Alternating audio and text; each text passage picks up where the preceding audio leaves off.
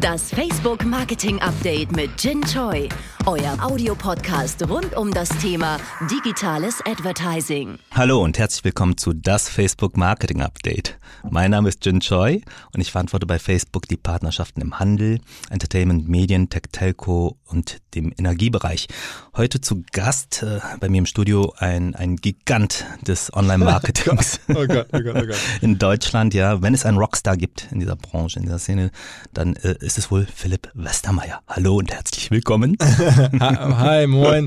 Danke für die Einladung in deinen Podcast. Ähm, ja, und für die sehr, sehr nette und vollkommen überdimensionierte Begrüßung.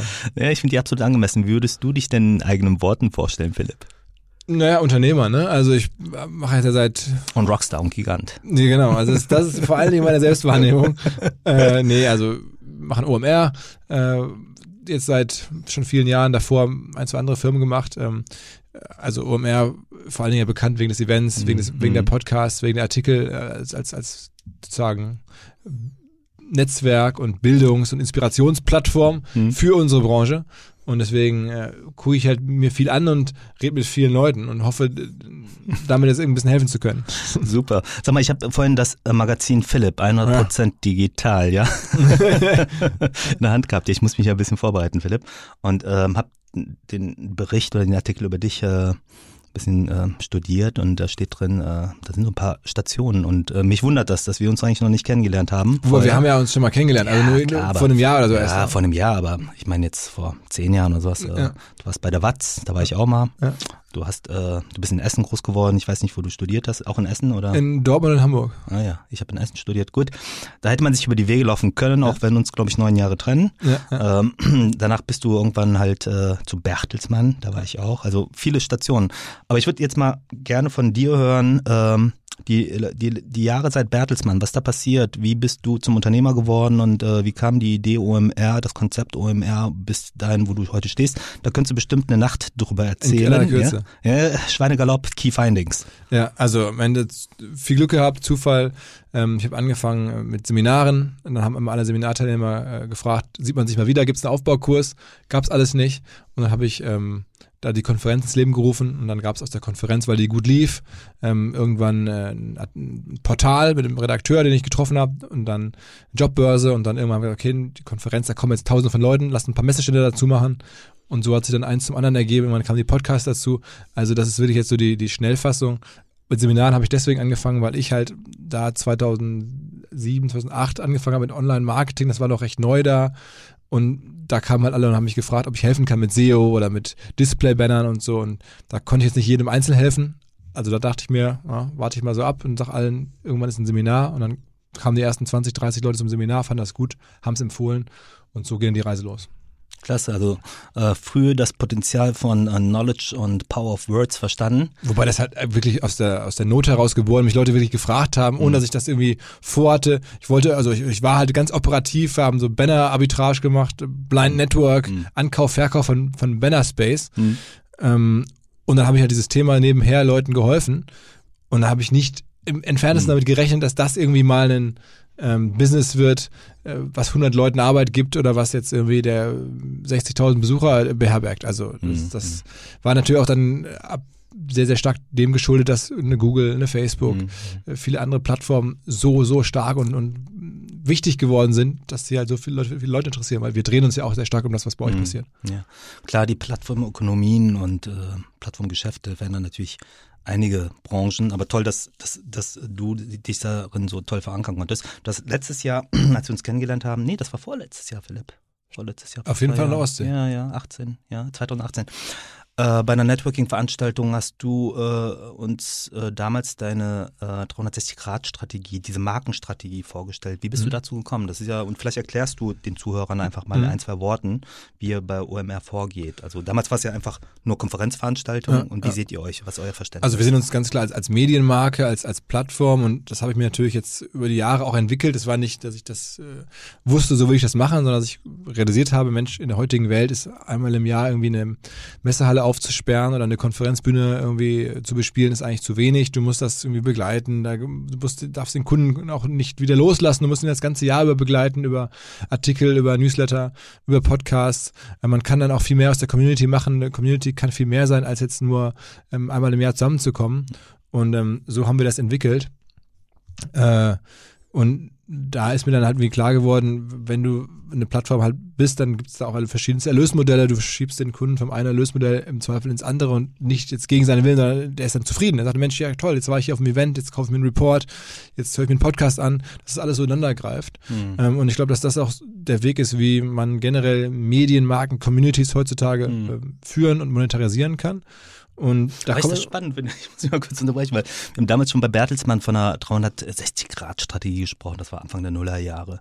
Diversifikationsstrategie aus der Kernkompetenz heraus, die Reichweite nutzen, um neu anliegende Geschäftsbereiche, die man halt kompetent bespielen kann, ja, äh, auszubauen. Also jetzt nicht vom äh, TV-Broadcaster oder vom, äh, vom Publishing-Geschäft äh, rein ins Schokoladengeschäft, aber vom äh, TV-Broadcasting-Geschäft, zum Beispiel ein Label-Geschäft mhm. äh, oder ins Merchandising-Geschäft. Mhm. Ne? Äh, heute nennt man das, glaube ich, ich wollte heute mit dir auch über ein paar Trends und Themen, weil du hast einen unfassbaren Marktüberblick, ja, sprechen. Ich glaube, das nennt man Flywheel, oder? ja, also so, ich glaube auch. Also wenn ich da jetzt gefragt werde, wie, ja. wie beschreibt man diese Plattform, dann ist dafür das Buzzword halt Flywheel, ne, mhm. zu sagen, das Rad dreht sich immer weiter. Ähm, es, wenn die Konferenz vorbei ist, beginnt schon das nächste Seminar, kommt der nächste Podcast, ähm, kommt die nächste Party, kommt die nächste Jobanzeige.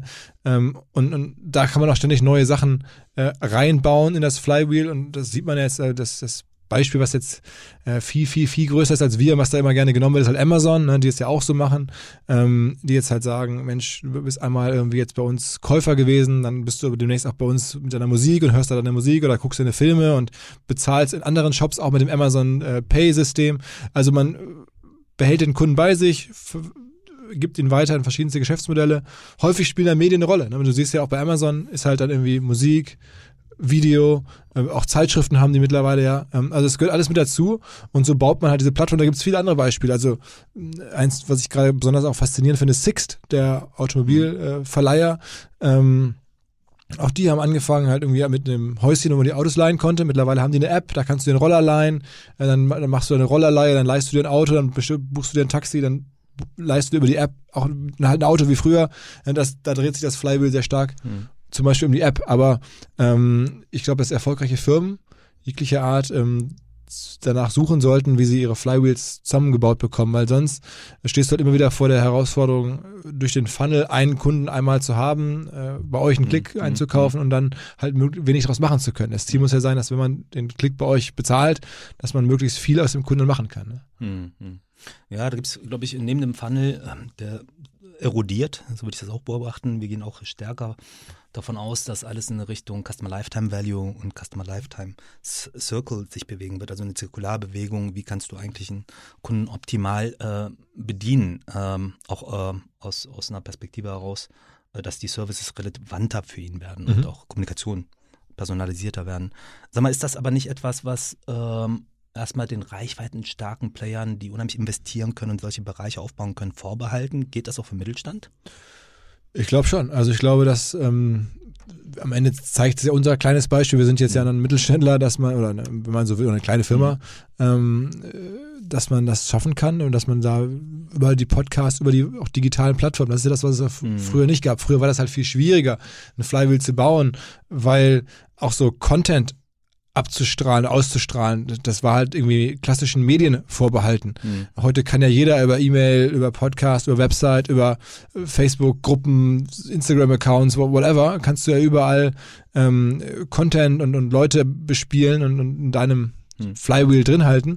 Und das ist, das macht es halt auch preislich und, und technologisch für viel mehr Firmen äh, zugänglich.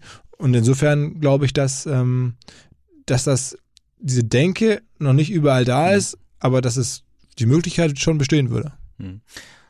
Da habe ich direkt eine Anschlussfrage. Wenn du dir jetzt die einzelnen Geschäftsbereiche oder euer Flywheel mhm. dir anschaust, ähm, wie tragfähig wäre das Modell jetzt schon ohne die OMR als Hauptveranstaltung?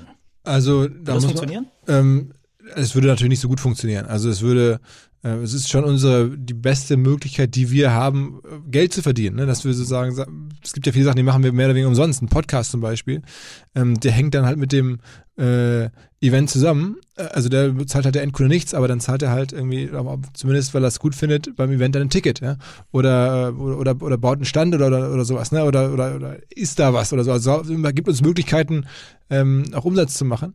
Und deswegen ist, ist bei uns das Event da schon sehr wichtig und ist ein bisschen auch ein bisschen äh, mehr als die Hälfte oder zwei Drittel unseres Umsatzes kommen halt von dem Event, weil das halt auch von der Monetarisierung her besser ist. Aber das ist auch typisch für, den, für, für so eine Flywheel-Logik, glaube ich, dass es halt Stellen gibt, an denen du auch gar nicht auf eine Monetarisierung abstellen solltest oder kannst, ähm, aber das trotzdem anbietest, wegen halt des, des Customer Lifetimes, also wegen dem Nutzer bei dir zu behalten das, das widerspricht sich nicht unbedingt. Es muss nicht jeder Schritt muss nicht sofort ähm, sich rechnen. Das ist, muss sich in Summe rechnen. Hm. Wie ist denn euer Selbstverständnis dann als Organisation, Unternehmen? Wie ist eure Vision? Seht ihr euch mehr im Wettbewerb mit klassischen Medien äh, oder seid ihr ein Wettbewerb zum klassischen Messe- und Kongressgeschäft oder beides? Wahrscheinlich irgendwie beides. Also ich glaube, dass wir jetzt mit niemandem so richtig eins zu eins konkurrieren.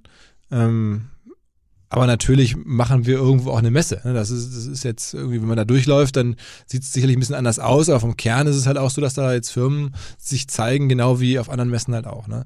Ähm, aber das ist halt irgendwie anders in der Darreichung, anders in der, in der ganzen Präsentation, aber, aber trotzdem. Ähm, und genauso machen wir einen Podcast und äh, sagen wir, der Spiegel oder die besten Medien des Landes machen auch einen Podcast, die Zeit und so. Also da sind wir dann schon irgendwo im Wettbewerb, zumindest mal um die Aufmerksamkeit, auch um Budgets, ähm, also das ist, das ist schon so, aber ich glaube, das Gesamtkonstrukt differenziert uns. Also wir, ich würde sagen, wir sind eine, eine moderne Medienplattform, also auch an der Grenze zwischen B2B und B2C ähm, angesiedelt. Und das ist, ähm, davon gibt es jetzt nicht so viele, aber es gibt auch in Deutschland andere. Also wir sind da auch nicht mhm. die Einzigen. Ich hier meinen Kumpel, der David Fischer von mhm. High Snobiety zum Beispiel, der ist aus meiner Sicht auch auf dem Weg, sowas zu bauen mit mhm. der High Snobiety. Mhm. Und da gibt's ähm, verschiedene weitere.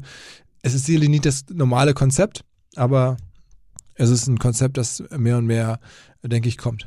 Hm. Was können klassische Medienhäuser von euch lernen? Ähm, also, ach, das ist natürlich, da bin ich vorsichtig, weil ich ja klassische Medienhäuser auch kenne und, und äh, die jetzt auch Herausforderungen äh, haben, die wir nicht so haben. Da bin ich auch dankbar, dass wir die nicht haben. Und deswegen wäre das so ein bisschen anmaßend, jetzt zu sagen, mhm das können die von uns lernen. Ich glaube, ähm, die fragen sich ja selber auch, äh, wie sind wir da aufgestellt, haben, was, was passiert mit unseren Nutzern, erreichen wir die über mehr als eine Plattform, über mehr als ein Geschäftsmodell. Das fragen sie sich, wenn das nicht so sein sollte, dann gucken sie sich vielleicht an, wie wir das machen oder, oder wie das andere machen und, und haben dann das, das Ziel vielleicht auch, sich dahin zu entwickeln. Könnte sein, aber also ich habe da großen Respekt vor, weil die ja natürlich auch diese Legacy-Themen haben, mhm. die wir überhaupt gar nicht haben. Also ja, absolut. Du, ein, ein, weiteres Buzzword, was mir in dem Kontext kommt, ist ja das Thema Featureization of Media. Ja, dass äh, halt äh, Medien und Unterhaltung und Content der Appendix wird, ja, und äh, ja. nicht mehr äh, der Kern. Ja. Äh, ja. das ist, also beobachte ich eins zu eins genauso, mhm. ähm, dass, dass ich glaube, dass das ein bisschen die Zukunft ist, dass am Ende äh, guckst du halt Fußball bei Amazon oder vielleicht auch bei, bei, bei mhm. Facebook oder bei Google. Mhm. Ähm, und in Wahrheit ist aber dann jetzt sagen wir, Amazon eigentlich ein Händler und keine, kein, keine Medienfirma. Und äh, du liest irgendwelche na, Artikel äh, bei Red Bull oder schaust du was bei Red Bull irgendwie in deren Kanälen und so, auf deren Plattform. Aber eigentlich handelt es sich dabei ja um eine Getränkefirma. Mhm. Ähm, und das ist ein bisschen der Weg, glaube ich, dass ganz viele Medienkonzerne, jetzt mal abseits von den öffentlich-rechtlichen, hm. ähm, äh, sich immer mehr in andere Modelle hinein entwickeln ähm, oder halt dazugekauft werden mhm. oder äh, es gibt ja auch die Telekommunikationsfirmen, die sich nebenher noch Medienfirmen halten, einfach nur um halt Medien auf der Plattform anzubieten. Mhm. Aber eigentlich ist es eine Telekommunikationsfirma äh, und kein mhm. Medienunternehmen, aber es kauft dann halt zu, so gibt es das ja in den USA gerade. Also insofern, ähm, das ist schon ein Trend, wo ich auch sagen würde, die, die rein Standalone Verlagshäuser oder Medienhäuser, Sender oder so, die werden weniger. Mhm hat in dieser Entwicklung, weil wenn du über Content nachdenkst, und ich erinnere mich an unsere Bertelsmann-Zeit, ja, um das mal zu referenzieren, Philipp, Content is King, ja, hat der Thomas damals immer gesagt, ja. Ähm, scheint ja immer noch so zu sein. Content schafft Reichweite. Inzwischen scheint halt äh, das Be die Beherrschung von Integration und natürlich auch die Acquisition Power mhm. ein ähm, bedeutendes Thema zu sein. Hat da der Mittelstand eine Chance, dem Battle mitzugehen? Ähm, also ich glaube, das ist. Ähm, also du meinst mittelständische Medienfirmen mhm. oder, oder mhm. mittelständische Firmen generell? Ähm, Medienfirmen und generell. Weil also, wenn diese Featureization Voraussetzung ist, um Reichweite für Käufer herzustellen, das ist ja das, was du eben gesagt mm, hast, mm. ja. Amazon nutzt Content beispielshaft, ja, oder ein Händler nutzt Content, um halt die Reichweite für seine Verkäufe aufzubauen. Mm, ja. Also ich glaube, dass das natürlich dann für, für klassische Medienunternehmen ein Problem wird. Also dass die ähm, damit. Teleshopping. Ähm, ja, ja, es ist, ist, auch so ein bisschen die Richtung, genau. Aber, aber ich glaube, dass die leben ja auch am Ende von vom Verkauf und nicht von, von Werbung mhm. oder von, von also jetzt von, von zahlenden Nutzern. Mhm. mhm. Ähm, also ich glaube, dass das klassische Modell, wenn du wirklich nur auf Werbefinanzierung mhm. abstellst, ähm, könnte das zu wenig sein. Ja? Mhm. Also das, das äh, in vielen Fällen. Das, das, das glaube ich auf jeden Fall. Ähm, aber gleichzeitig ähm, eröffnet diese Welt halt auch äh, am, am, oberen Ende die Chance, dass da ganz neue mhm. Medienfirmen entstehen. Stichwort Amazon, mhm. Stichwort, mhm. weiß ich nicht, große äh, Telekommunikationsfirmen oder, oder Facebook, ne, sowas.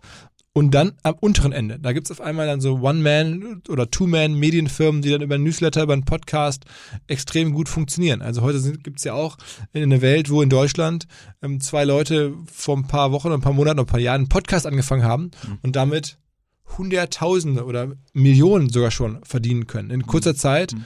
ohne Mittelsmann einfach über Werbung oder über Spotify, die denen das garantieren. Also du kannst auch wirklich da ganz andere Strukturen wieder bauen. Also, ich, also das, ja, das ist die Demokratisierung von Reichweite, ne? Und das jeder halt. Das ist schon ein bisschen so. Ne? Das ist schon ein bisschen so. Wobei, Aber wie schaffen die das? Wie schaffen die das? Weil ich habe äh, festgestellt, ähm, äh, dass gerade bei, bei ähm, Demokratisierung von Kanälen äh, auch irgendwann eine unheimliche, also du hast eine erste Welle. Ja, das mhm. war ja beim mhm. Influencer-Marketing genauso, sprechen mhm. wir nachher auch nochmal drüber. Und dann äh, hast du unheimlich viele Möglichkeiten, schnell hohe Reichweite mit dieser Innovation aufzubauen. Ne? Wie, wie funktioniert das heute? Also ich glaube, ähm, das ist, also ist eine, in der Tat, wie du sagst, in der ersten Welle war das einfach, das, du bist schnell da, das ist ja. genau die, die, Gnade der frühen Geburt oder der, mhm. der, der, kriegst du das, das Fenster, in dem du schnell wachsen kannst und dann kannst du aus der Reichweite halt mehr machen. Aber es gibt ja auch nach wie vor Beispiele, wo Leute über Content ähm, in schon, sagen wir mal, relativ gesättigten Plattformen noch sehr stark wachsen. Also ähm, das, das gibt's schon. Oh ja, oh ja, ein, oh. ein Gerolsteiner, ja, oh. ja, das, das hören wir doch gerne, wenn sich jemand einen Gerolsteiner einschenkt. Ne? Ähm, Lecker. ja, genau. Ähm, also ich glaube, dass das gibt's schon und es diese, diese Fenster sind ja immer wieder auch da. Also äh, Plattformen kommen und gehen. Jetzt ist gerade bei TikTok wieder ein großes Fenster offen. Ich bin mir sicher, TikTok wird uns die, neu, die nächsten Medienstars ins Haus spülen. Ne? Jetzt hm. ist wie bei Spotify gerade ein Fenster offen. Jetzt kann man seit ein paar Tagen bei Spotify Anzeigen einkaufen. Das machen jetzt intelligente Creator. Ähm, hm. Bis vor kurzem war LinkedIn und hm. LinkedIn Video da. Also die Zeiten, wo Instagram noch komplett äh, grüne Wiese waren, die sind hm. lange vorbei. Aber auch da gibt's und selbst da gibt's noch Accounts, wo ich sagen würde, da, da ist jetzt jemand in relativ schnell gewachsen, ohne ähm, also in der Zeit, wo Instagram hm. eigentlich schon recht umkämpft ist auch ein spannender Bereich Influencer-Marketing. Ich sag mal Influencer-Marketing 2.0, 3.0. Ja. Da haben wir schon viele Phänomene gesehen. Wohin entwickelt sich äh, dieser ganze Bereich deines Erachtens? Also ich glaube, es geht dann wirklich um sozusagen Personenmarken, die über Plattform übergreifen oder vielleicht einfach Accounts bestücken oder bestücken mhm. lassen. Mhm. Ähm, das ist so ein bisschen äh, dann die Welt, dass dann nicht mehr, wie man das ja früher so dachte, da ist dann eine Person, die postet ab und zu mal was, mhm. sondern wenn man sich so anschaut, dass große Influencer haben ja mal Teams von zwei, drei bis 30, 40 Leuten, die für den Account, wenn man so will, arbeiten. Ne? Also das heißt, du ähm, schaust dann auf einen Account von Kim Kardashian oder so drauf, mhm. aber es ist ja ein Account von 30, 40 Leuten. Das ist ja so ungefähr entspricht der Redaktion, die früher irgendwie eine Frauenzeitschrift gemacht hat. Mhm. Ähm, und diese, ist das bei dir nicht ähnlich? Die Personenmarke äh, Philipp Westermeier? Äh, es ist witzig, also, also, also ich meine, ich bin ja nun im Influencer-Bereich wirklich nur im B2B-Bereich äh, äh, überhaupt äh, überhaupt irgendwie des Online-Marketing. genau, genau. Aber, aber immerhin, und selbst da kann man wirklich sagen, ich meine, es klingt jetzt komisch, aber selbst bei mir ist es ja so, äh, mit jetzt irgendwie bei LinkedIn 10, 11.000 Follower, was ja wenig ist, was das jetzt auf einmal, wo ich gemerkt habe, Mensch, ich müsste das mal mehr machen, habe ich mich so ein bisschen umgeguckt, wer kann mir dabei helfen? Ne? Und ähm, so, und das geht jetzt halt immer mehr los. Also, dass wir eine Welt erleben werden, wo, glaube ich, irgendwann wie selbstverständlich bei, bei den B2C-Top-Leuten und auch bei einigen B2B-Leuten vielleicht 20, 30 Leute an deren Accounts arbeiten werden. Also bei mir jetzt sicherlich nicht 20, aber vielleicht ja, mal eines Tages, wenn wenn es mein Fokus sein sollte, das muss ich noch mal ein bisschen überlegen, ähm, kann ich mir vorstellen, dass mal drei, vier, fünf Leute nur dafür arbeiten, dass Philipp Westermeier bei LinkedIn ordentlich Reichweite hat, viel postet. So. Das kann so sein. Und ähm, das, das wird bei anderen noch viel mehr so sein. Julia, meine Marketingkollegin, bat mich unbedingt heute darum, ja ein Selfie mit dir zu machen, um zu posten, ja, um meine, meinen Influencer-Status ja. im Business Marketing ähm, ja besser ja, zu kommunizieren, ja. Ähm, da scheint tatsächlich was dran zu sein. Ich finde das äh, unheimlich spannend. Ähm, bringt mich zu einem ähm, zum nächsten Thema. Ich, ich bin, äh, während ich äh, hier 15 Minuten auf dich gewartet habe, lieber Philipp, ja. Oh Mann, oh Mann, ey, man, kann das äh, durch die, durch, durch, durch die OMR-Flure geschlichen, unbeobachteterweise, und da habe ich äh, eine Mitarbeiterfotowand gesehen, einen Kollegen, eine Teamfotowand. Ja, ja, ja, ja, Da ist mir aufgefallen, ja, du bist ähm, auf einer der drei Fotowände, ja, die, glaube ich, so thematisch, inhaltlich ein bisschen gegliedert sind, Marketing, Vertrieb und ne äh, bist du in der Mitte. Ja, früher war das ja immer so on, on top of it. Äh, war das Absicht? Ist es Zufall? ist das, äh super Frage, super Frage. Hat, hat mich schon mal jemand gefragt. Da fand ich es auch natürlich beeindruckende Komm, Frage. Ich der Erste. Nee, nee, nee, nee das, das sage ich jetzt fairerweise, weil du mich ja gerade hier äh, auf die Verspätung äh, öffentlich gemacht hast. Also die Frage, ich finde sie super. Ähm, weil es wirklich gut beobachtet ist und besser als ich selber tatsächlich beobachtet habe, aber ich habe es nämlich nicht selber so in Auftrag gegeben oder so aufgeklebt da bei uns die ganzen Fotos, sondern das hat eine Kollegin gemacht. Mhm. Und ähm, es ist in der Tat so, dass ich nicht hier sie, sie gebeten habe, mich in die Mitte reinzukleben aus äh, Sachen nach dem Motto, ähm, mach mich mal sympathisch so ins Team, sondern das hat sie so geklebt, wie sie uns wahrnimmt. Also sie ist jetzt hier bei uns für Personal zuständig. Ähm, und da war das halt so. Und ich fand das dann auch irgendwie, als mir das dann jemand schon mal sagte, stimmt, ist richtig. Äh, und ich habe da jetzt nicht den Anspruch, da jetzt als der äh, CEO irgendwo da oben drüber zu hängen, sondern ich sehe uns als Firma auch sehr stark als Netzwerk ähm, und mit den Kollegen in vielerlei Beziehung auch auf Augenhöhe, ne, dass wir das gemeinsam Sachen besprechen ähm, und auch Sachen äh, abseits des Berufs besprechen und dann irgendwie eine Ebene haben mit, mit den allermeisten, so gut das geht. Und das wird da so ein bisschen, glaube ich, dann auch ausgedrückt, ohne dass, ohne dass das mhm. intendiert war, ja, tatsächlich. Sag mal eine äh, Frage auch in dem Kontext, weil ich finde die Art und Weise, wie du äh, Dinge beschreibst, das klingt sehr intuitiv oder mhm. das ist dann halt so, hat sich und äh, hat mich gar nicht so beabsichtigt. Mhm. Wie weit ist das gerichtet oder agierst du generell als Unternehmer intuitiv? Sehr viel, viel. Also ähm, ich glaube, mittlerweile ist es halt auch so, man hat ein gewisses Gefühl entwickelt für die Dinge. Also ich mache jetzt ja auch schon, sagen wir mal, Events oder dieses Medienbusiness dann auch schon lange. Ne? Also das, äh, das Schlimme ist ja, ich bin jetzt auch jetzt 41, ne? du hast du schon hinter dir gelassen, aber trotzdem. Ähm, du junger Spund. Ja, wenn man das dann schon länger macht, dann kriegt man natürlich eine gewisse Erfahrung und weiß halt, wie, wie Sachen auch funktionieren und das versuche ich vieles intuitiv zu machen. Ähm, und gleichzeitig denke ich mir, man kann halt die Sachen auch nur so und so weit steuern, dann muss man halt auch irgendwie eher so den Weg aufzeigen und dann hoffen, dass Leute das auch hier intern selber entdecken. Und ich habe echt das Glück, dass es viele so für sich entdeckt haben im Podcast-Bereich, im Event-Bereich, Sales-Bereich. Wenn man so ein bisschen sagt, ey, wäre das nicht eine gute Idee, dann wollen wir nicht mal das so machen und das selber auch vorlebt, dann wird das auch, ich glaube ich, ganz häufig adaptiert von Leuten und Leute kommen selber auf Ideen und wissen, sie haben hier den Spielraum ähm, und können das machen und das ist erwünscht. Wenn was nicht klappt, wird hier keiner äh, hart angegangen. Hm. Also ich, das ist dann so eine Mischung aus, aus Vorleben, ähm, aus selber Intuition haben, aus irgendwie so ein bisschen so, vielleicht sagen wir, lauf doch mal dahin lass es doch mal so versuchen. So eine Mischung. Hm. Bringt mich zu, zu meiner nächsten Frage, weil wenn man die Räume hier betritt, das hat einen echt ziemlich coolen Vibe, wenn man so möchte. Vielen Dank. Ja, ja. Nee, finde ich wirklich. Und äh, den, den kann man so in der Lässigkeit, glaube ich, nicht so komplett planen oder durchkalkulieren. Ich glaube, das ist so, so dieses Thema, äh, wir hauen jetzt mal eine Tischtennisplatte ins äh, Belegschaftszimmer, ja. Wir hauen eine Jura-Kaffeemaschine, jetzt habe ich schon wieder eine Marke genannt, ne? Äh, eine Kaffeemaschine äh, ja, in, in, in, die Küche und dann wird es eine Team-Kitchen.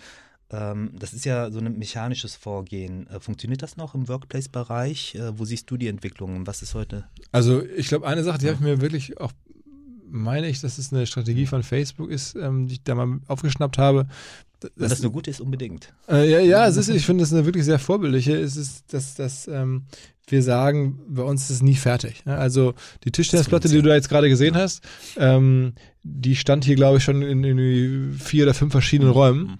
Äh, weil wir so häufig umziehen und weil es immer wieder neue Situationen gibt. Und das Ganze, diese Situation des nie Fertigseins, ähm, gibt, glaube ich, allen hier automatisch so das kulturelle Gefühl, bei allem sind wir nicht fertig. Weder bei meinem Podcast, bei meinem Sales-Job, bei meiner Grafikarbeit, bei meiner Buchhaltungsarbeit, das ist alles nie fertig. Weil das Büro ist ja auch so. Hier passiert ständig was Neues und das gibt der, der Workplace gibt an der Stelle dann sozusagen den, die Kultur sehr stark vor.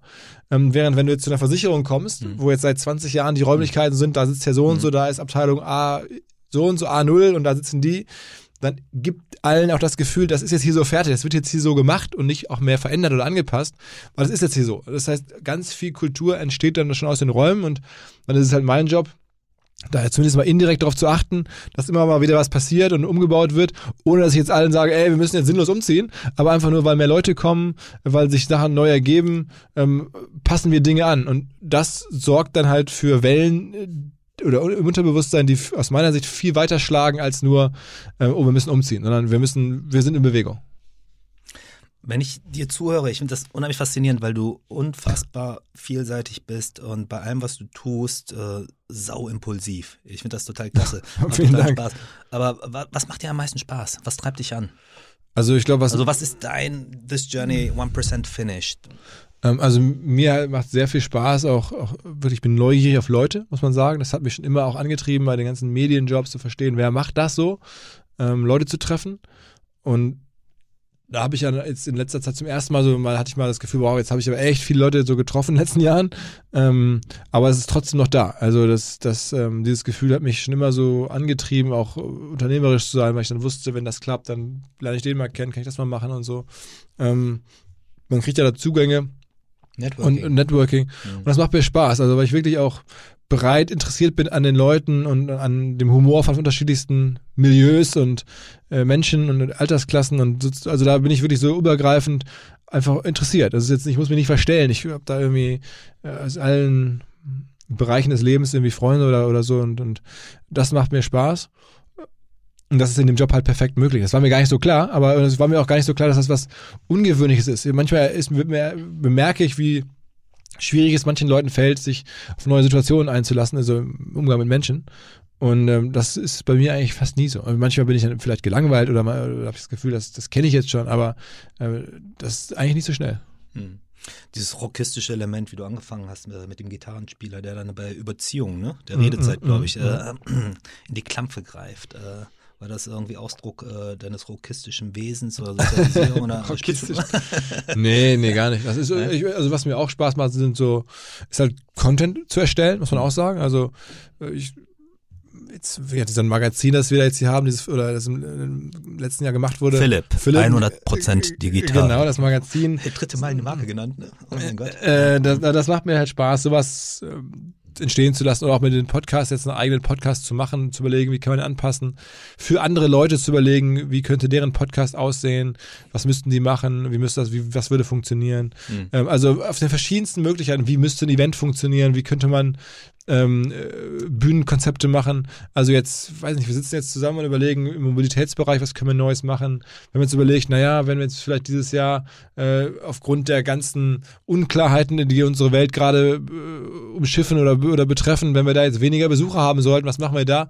Da macht mir das sogar Spaß, darüber nachzudenken, wie könnte man dann inhaltliche Konzepte ändern und anpassen, dass sie trotzdem cool bleiben, ähm, dass sie die Leute überraschen, auch in ungewöhnlichen Situationen.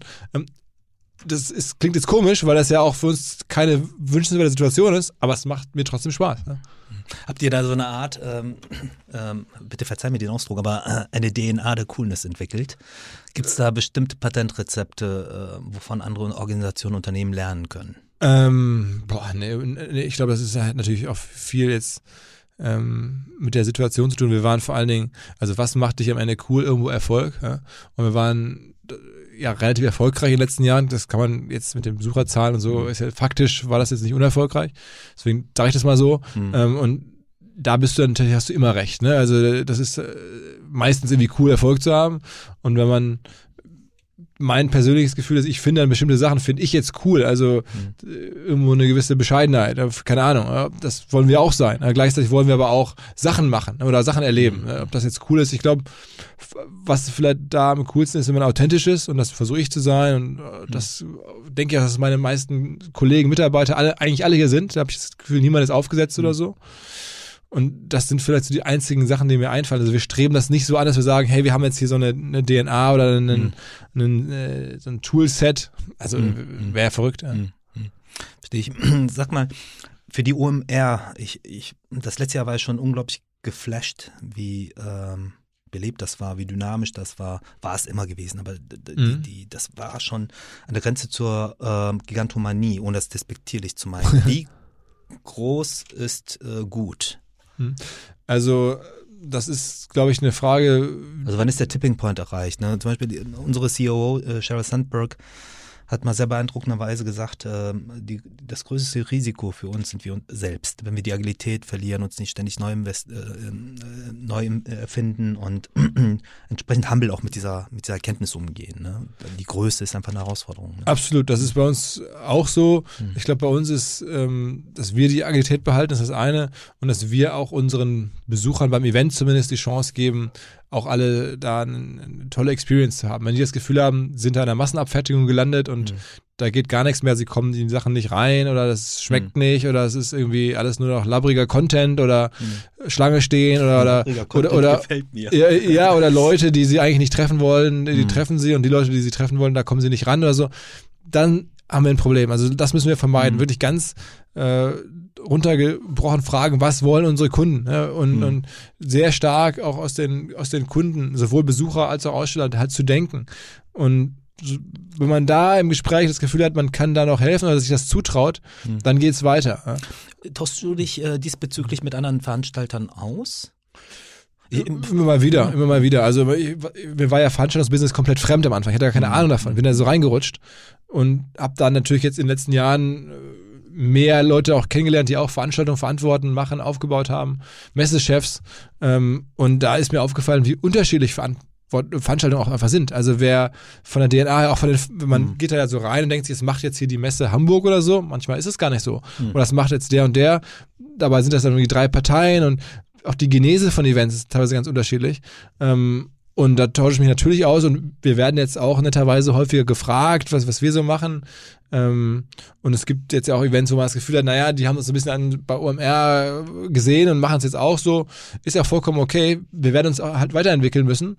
Und da sind wir dabei und ähm, ich bin jetzt erstmal froh, dass ich nur auf uns gucken muss und äh, entscheiden muss, wie kommen wir weiter? Was sind die nächsten großen Sachen? Ne? Also ich kann es jetzt hier schon nochmal ganz kurz mhm. ankündigen. Wir werden zum Beispiel, das hat jetzt mit Event nur am Rande zu tun, wir werden zum Beispiel als OMR in diesem Jahr zum ersten Mal auch Bewegtbild machen. Wir werden zum ersten Mal wirklich einen Film, äh, einen Kinofilm, einen Dokumentarfilm äh, der fürs Kino gemacht ist, exklusiv bei uns zeigen, ja, auf der Plattform.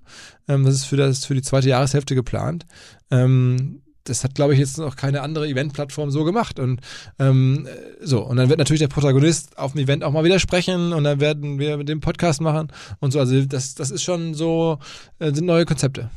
Ist auch schon wieder an der Schnittstelle von B2B zu B2C. Absolut, ja. Muss das abspielt. Wobei ich auch glaube, dass B2B auch ähm, Bewegtbildformate, ob es jetzt Kinofilme sind, weiß ich nicht, aber Bewegtbild Potenzial hat, natürlich hat es das. Naja, wenn du äh, jetzt aber auch mal in den TV-Bereich reinguckst, bei den traditionelleren Veranstaltern, also RTL mit Höhle der Löwen, ja, ist international äh, ein Erfolgsformat, was, glaube ich, dieses ganze Thema Startup-Mentalität und äh, nimm dein Schicksal selbst in die Hand.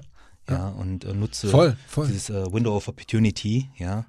Und was, was für ein mega Produkt, ne? Also was für eine erfolgreiche Brand oder erfolgreiches, wie sagt man, Franchise. Mhm. Also äh, diese ganze Höhle Löwen-Reihe ähm, mit der Mechanik, das, das, haben die super gemacht und ja, vielleicht gelingt es uns auch eines Tages auch solche Sachen aus OMR heraus zu entwickeln. Klasse. Zum äh, super spannendes Gespräch, Philipp. Ich könnte äh, jetzt irgendwie stundenlang, glaube ich, mit dir weitermachen. Ähm, müssen ein bisschen zum Ende kommen, äh, leider. Ähm, das Thema Transformation würde mich noch interessieren. Mhm. Das ist mhm. auch ein, ein, super Buzzword, super strapaziertes Thema, schon seit, äh, also ich äh, selber im digitalen Markt bin, das ist auch schon eine ganze Weile. Ähm, und das hat ja ganz viele Facetten und, und, und Bereiche. erfasst, wenn du jetzt nach all deinen Erfahrungen mit einem Orkan der Digitalisierung, der Transformation, ja, stehend äh, auf das Thema Transformation guckst, was hat sich verändert oder was sind die wirklich zentralen Themen deines Erachtens? Also ich, also ich sehe es ja genau wie du, dass man kann es eigentlich nicht mehr so richtig hören und so. Was ich jetzt äh, darüber hinaus aber trotzdem interessant finde, ist, dass wir jetzt eigentlich in eine Phase kommen, wo sich die, ähm, wo sich Digitalfirmen der ersten oder sogar der zweiten Generation transformieren müssen. Das ist eigentlich das, das Überraschende, dass man, man sprach ja lange davon, dass sich jetzt irgendwie ähm, sagen wir mal, ein Automobilkonzern oder ein Handelskonzern oder ein Medienhaus transformieren müssen. Das ist jetzt entweder geschafft oder zu spät. Und jetzt reden wir ähm, darüber, dass eine Zalando sich jetzt schon zum wiederholten Male transformieren muss. Das hat vor kurzem mal einem anderen Podcast drüber gesprochen. Äh, die haben es geschafft, von einem äh, normalen Händler ähm, zu einer Plattform zu werden, von einem, dann zu einem Marktplatz, dann zu einer Mobile-Firma. Also sie haben auch schon verschiedenste Schritte gemacht, die am Anfang gar nicht so angelegt waren. Ne? Also wir waren am Anfang so ein wirklich ja, simples Handelshaus, äh, Marktplatz geworden, mhm. ähm, Mobile Company geworden. Plattform geworden. Also ähm, so genau so eine Xing, ne? die hat angefangen ja als, als Business-Kontaktnetzwerk, mhm. ist jetzt mehr oder weniger eine Jobvermittlungsplattform, ne, die so mehr so im Bereich von, von Stepstone und so wildert. Ähm, also da haben, dann hat entsprechend hat jetzt eine Stepstone auch das Problem oder die Herausforderung, weiterzukommen. Das sind alles Pure Play Digitalfirmen und trotzdem müssen die sich jetzt verwandeln oder, oder, oder werden untergehen.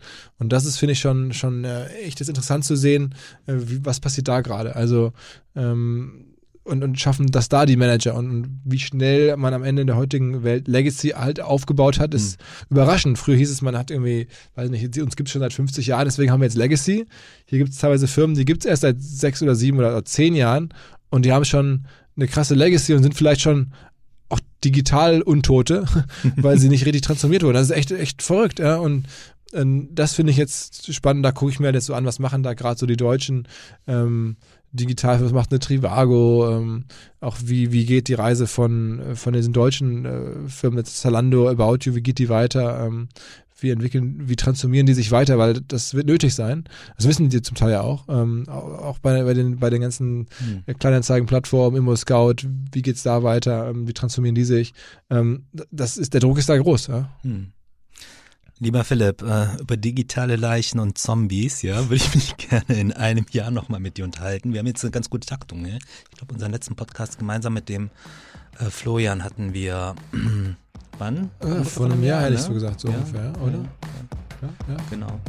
Super. Vielen Dank für das spannende Gespräch. Danke dir für die Einladung und gerne im nächsten Jahr wieder. Genau. Bis bald. Alles klar. Ciao, Tschüss. ciao. Das Facebook Marketing Update mit Jin Choi. Jetzt abonnieren in der Podcast-App eurer Wahl und up to date bleiben.